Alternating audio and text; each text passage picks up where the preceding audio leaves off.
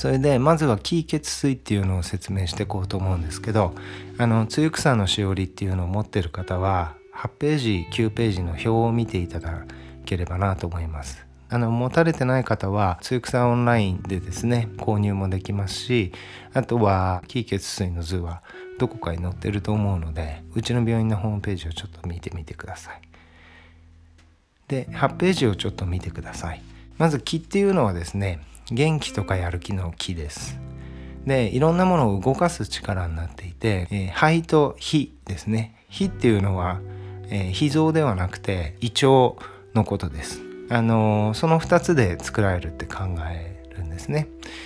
つまり呼吸と食事をしっかりしてないと気は作られないんですね。でこの気っていうのがですね人を動かしたりあのそういうこともするんですけど免疫力ですね外敵が来た時にそれをちゃんと外へ排出するとかあのそれを倒すっていうこともこの気が弱ってると弱くなってしまいます。でこの気血水の概念を考える時に川の状態を想定して考えると非常に分かりやすくてで9ページに健康な状態と気虚の状態っていうあの川の図があると思うんですけどあの健康な状態だとどういう川になってるかっていうと気の量っていうのはあの川の水の量だと思ってください。でいろんなものをちゃんと運搬してくれるんですね水がね。で、えー、川の水の気の量が多いと元気な川っていうのはあの川の水の量が多いような川になってます。だからそこにストレスとか食事の汚れあるいは病原体が体の中に入ってきてもその川の水の流れがすごくいいとあのどんどん、えー、川の外へ排出していくことができますだから食欲もすごく旺盛で便通もすごくあの毎日しっかり出るっていう形になるんですね。でこの気っていうのが少ない状態が気虚といって気が少ない状態なんですけどそうすると元気がなくなってきて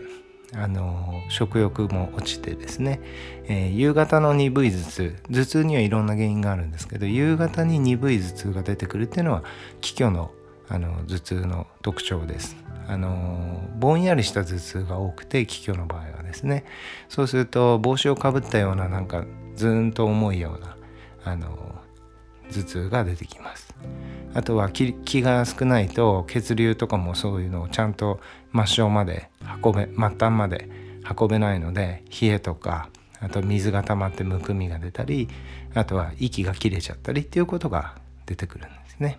それで気虚の状態になると川の例で言うと川の水がすごく減ってきてしまうのであの川はこう蛇行するような感じで途中に石が詰まっちゃったりとかそういう川底の汚れが出てきちゃったりするんですね。普段だったら川がすごく元気な状態でどんどん流れてれば嫌な言葉が自分の中に入ってきてもですねパッと忘れられるんですけど疲れててちょっと元気がなくなってくるとですね普段元気な時だったら体に残らないようなあの言葉とかあるいは食事とかですね。そういったものも気の流れが途中で止まっちゃうのでそうすると期待といって考えてもしょうがないことをこうずっと考えたりね。あとは元気だったら気にならないようなことも頭の中で考えちゃう。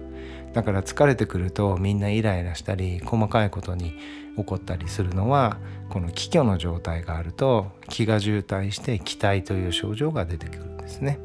でその気体っていう症状は一番典型的なのは、えーと、喉が詰まる呼吸がしにくくなるんですね特に肺の気力が落ちちゃう人っていうのは喉が詰まりやすくなってきてそうするとその喉の辺りに不安とかですね溜まってきたりすると梅核気といって梅の、えー、種が喉に詰まったような感覚になることがよくあります。で実際にあの内視鏡とかで見てもそこには詰まってないんですけど気体といって気の状態が良くないとそういう詰まってないものが詰まってるように感じてで不安も出てきちゃうんですね。あるいはお腹の気の流れが悪くなるとガスがすごく出たりあとはお腹が張ってくるような感じになります。あとは下痢と便秘を繰り返すですね気が渋滞してるのである時便秘になっちゃって出る時にはドーッと出ちゃうのでそうすると下痢になっちゃったりして下痢と便秘を繰り返すっていうのはこの気虚に基づく気体のメジャーな症状です。でこれは、えっと、食用状の方でも話しますけど暗くなってからの食事をやめると腸の方が元気になってこういう症状は取れてきます。それで